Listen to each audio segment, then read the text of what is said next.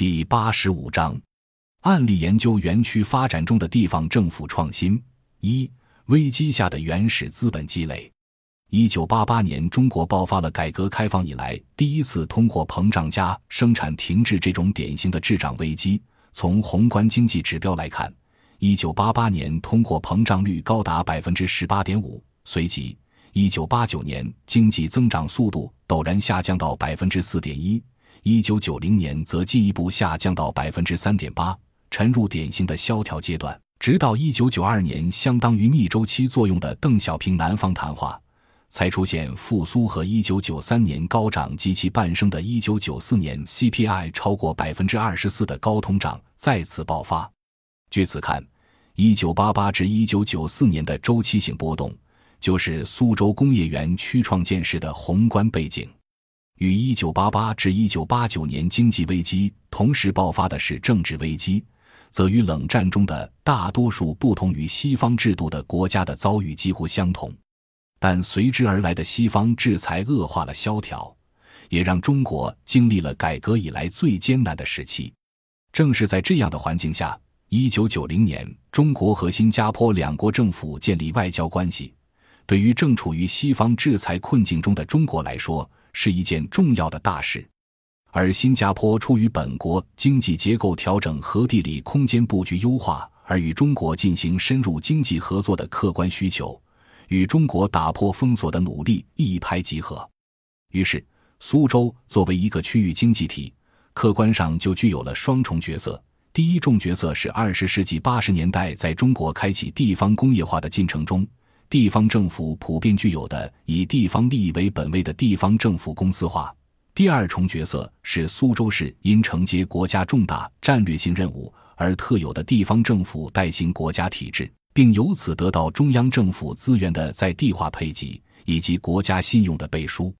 这双重角色强调了垄断性的代行国家战略，从而进一步上升为代行国家体制，客观上极大地提升了所在地政府的竞争力。历史上，任何国家，无论何种体制、何种意识形态，其工业化都不可逾越资本原始积累这一阶段，且资本积累过程决定了制度结构及后续制度变迁的路径依赖。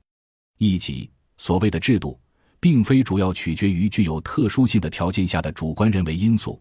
而是派生于工业化原始积累初期的一定资源禀赋约束条件下的不同要素根据稀缺程度的客观结构变化。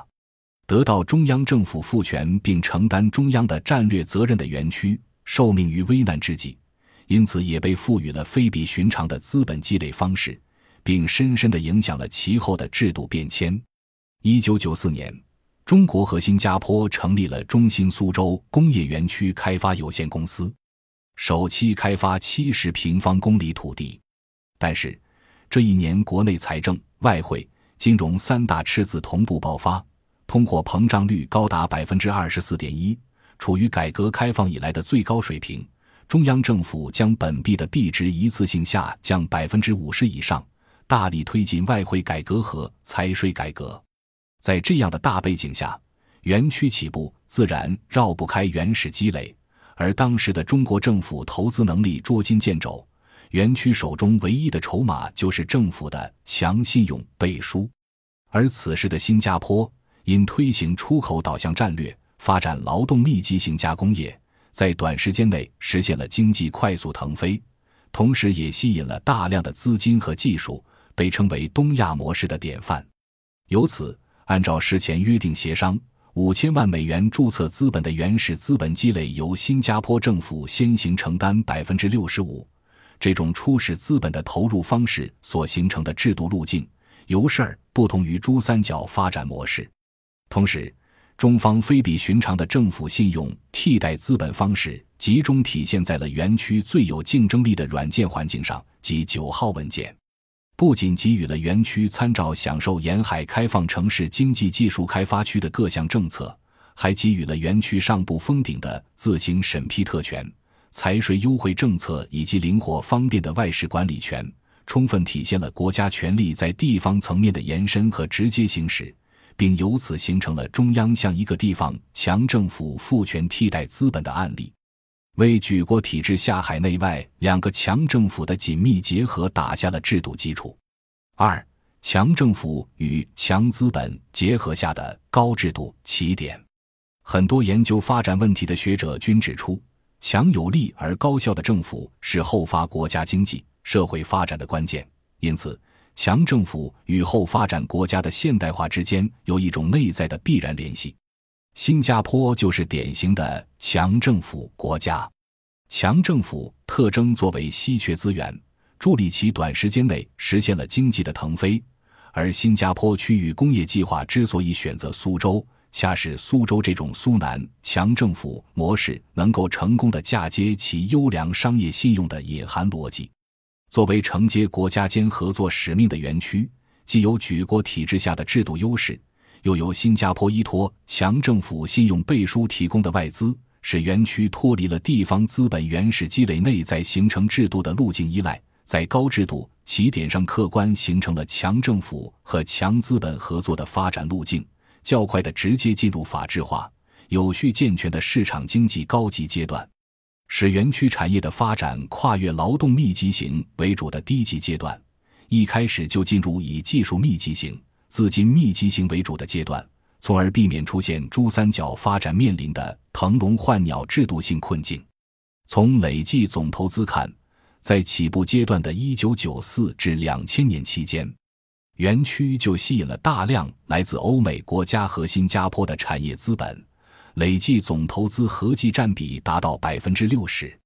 到2014年，累计进驻企业已经超过五千家。发展的产业也从电子信息产业和精密器械，开始向软件、动漫游戏、纳米光电、新能源、生物医药、生态环保、融合通信等新兴产业迅速扩充，客观上实现了技术增密，形成了产业高地，实现了内生性的产业转型升级。因此，我们或可形成如下比较有一般意义的经验归纳。世界上任何处于工业化过程中的发展中国家的政府，在资本要素极度稀缺，而非一般经济学作为立论前提的要素相对稀缺性条件下，都是轻资本的。区别仅在于各国政府由于自己的基础和能力不同，能与之结合的资本类型也不同，遂使各国的工业化道路形成了不同的路径和结果。园区经验表明。得到中央信用赋权的本土强政府和外来强资本的两强结合，客观上形成了一种产业筛选机制，易于吸引处于行业中较优秀、附加值较高位置的企业入驻落户，最终聚集较高产业利润率的企业，形成产业高地，从而带动产业链扩张，实现产业利润率的上移。三、制度创新与产业转型升级在平衡。一九九八年。东亚经济体遭遇了金融风暴，发展外向型经济的中国很快就遭遇外需持续下滑的局面，对外依存度过高，缺乏自主创新的核心技术等结构性问题不断凸显。这次输入型危机让中央政府深刻地意识到产业转型升级的战略意义。人类进入工业文明以来的历史经验一再表明如下基本事实：居于任何类型的政府治理下。只要推进经济结构调整，都会有结构调整带来的制度成本。为了将制度成本最小化，政府可以通过制度创新来实现外部成本内部化，进而降低交易成本。而制度创新则与政府市场经济派生而来、地方政府的公司化辅机竞争体制有较大关系。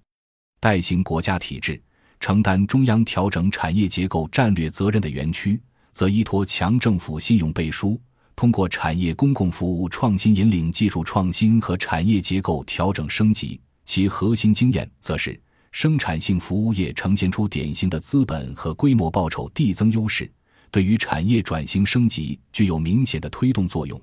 但是需要较高的财政投资能力。因此，政府需充分发挥在资源配置上的引导作用。以金融平台和生产性服务业作为政策传导中介，有效引导了园区技术创新和产品研发，进而促进产业转型发展。于是乎，政府一方面投资于产业公共服务，建设产业共性技术平台，帮助中小企业降低技术创新外部成本；同时，还建立了综合服务平台，对接有需求的中小型科技企业，提供认定咨询、财税服务、投融资服务、上市服务、培训服务等专业公共服务，降低初创型企业经营成本，帮助企业专注于核心技术创新。另一方面，政府通过金融创新，解决了初创型中小企业缺乏抵押担保等信用供给不足问题，促进金融资本回流实体经济，实现产业结构调整与升级。而以上这些，也只有与强政府下的强资本结合，才具备财政投资能力。且技术创新本身的准公共物品特性和外部性，使得政府介入尤为必要。这其中，就金融创新来说，由于不同于传统产业的信贷支持模式，高附加值类科技型中小企业处于微笑曲线的两端，具有轻资产性，因抵押担保不足，往往面临期初融资困境。虽然技术创新本身具有正外部性，但也具有高度不确定性的风险，容易导致技术创新投资不足。因此，作为技术创新重要支撑的投融资机制创新，在产业结构调整中发挥了重要作用。这也是一般的风险投资得以存在和发展的客观条件。基于这种风险投资理念，园区成立了创业投资引导基金，依托公共服务平台创新，使得外部成本内部化。通过一系列的政策倾斜来培育和引导重点行业发展，形成相关创新企业聚集的条件。通过制度创新和金融创新来夯实技术创新基础，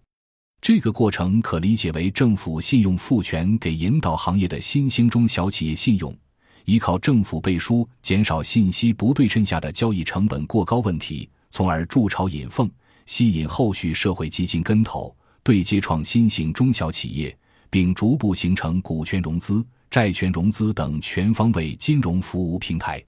二零一零年。第一支国创母基金落户苏州，作为投资基金中的基金，其不直接参与项目投资，而是筛选合适的创业投资基金来投资，发挥杠杆撬动作用，实现资本增密。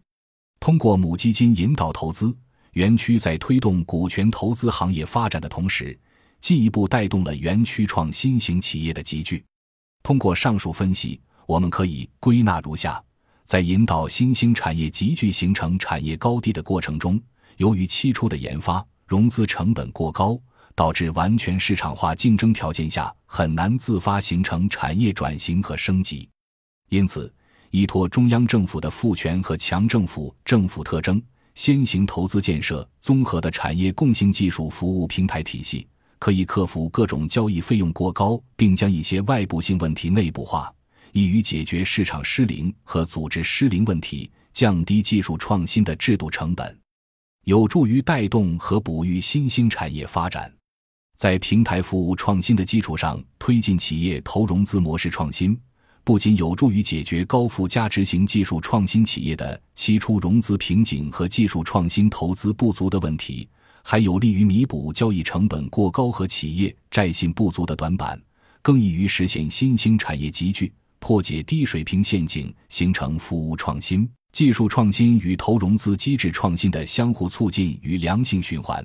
推动产业转型升级再平衡实现。结语：通过园区产业升级的发展经验研究，可以得出以下结论：一是不能指望资本自发推动产业转移和结构升级，在外向型经济路径依赖较强的前提下。尤其需要政府通过制度创新推动区域经济发展的内生性结构升级。二是政府的制度创新也很难自发形成，与地方政府的公司化竞争能力和发展自主权有较大关系。制度的创新应该是综合性的，不仅包括金融服务创新，还包括公共服务创新、技术服务平台创新。三是园区创造的辉煌，不仅与坐拥区位优势的苏南地区。皆是国家对外开放战略之天时地利有关，最重要的是与资本原始积累方式和地方政府因地制宜的本土制度创新紧密相关。园区经验通俗的概括起来，就是一千二百三十二一大优势，两强结合，三驾马车，两大创新。一大优势，依靠中国的举国体制与国外投资方谈判，得以零成本逆势起步。两强结合，园区的地方政府强信用与发达国家的强资本相结合，为园区打下高起点基础。三驾马车凭借国家信用、海外资本和政府公司化这三驾马车，实现园区发展规模快速扩张。两大创新，通过金融服务创新和政府公共服务创新，助推区内企业技术创新，上推园区整体产业收益率，带动产业升级转型。二十世纪九十年代以来，中国加快了融入全球化的步伐，外向型经济的程度日益加深。基于要素禀赋的比较优势以及相关的政策导向。西方大都将本国过剩的生产能力转移到市场需求旺盛的新兴国家，以服从这些跨国企业控制和扩大市场份额的全球战略。中国沿海地区率先成为外资青睐的投资标的，但是长期的外向型经济发展客观上形成沿海地方政府对“三来一补”型外资的依赖，甚至在遭遇全球危机导致外需下降。很多企业破产之际，仍呈现出路径依赖的特征。因此，实现内源性经济的转变，首先要求地方政府发展理念上的转变，通过制度创新，从热衷于融入全球价值链，转变为立足本国市场需求，培育本土企业，引领技术研发创新的成长环境。四十八和北京市社科基金重点项目城乡二元结构下改善社会治理研究。批准号十五 FSC 零零三的阶段性研究成果，作者为温铁军、谢鑫、高俊、董晓丹。本文原载于学术研究，二零一六年零二七。感谢您的收听，本集已经播讲完毕。喜欢请订阅专辑，关注主播主页，更多精彩内容等着你。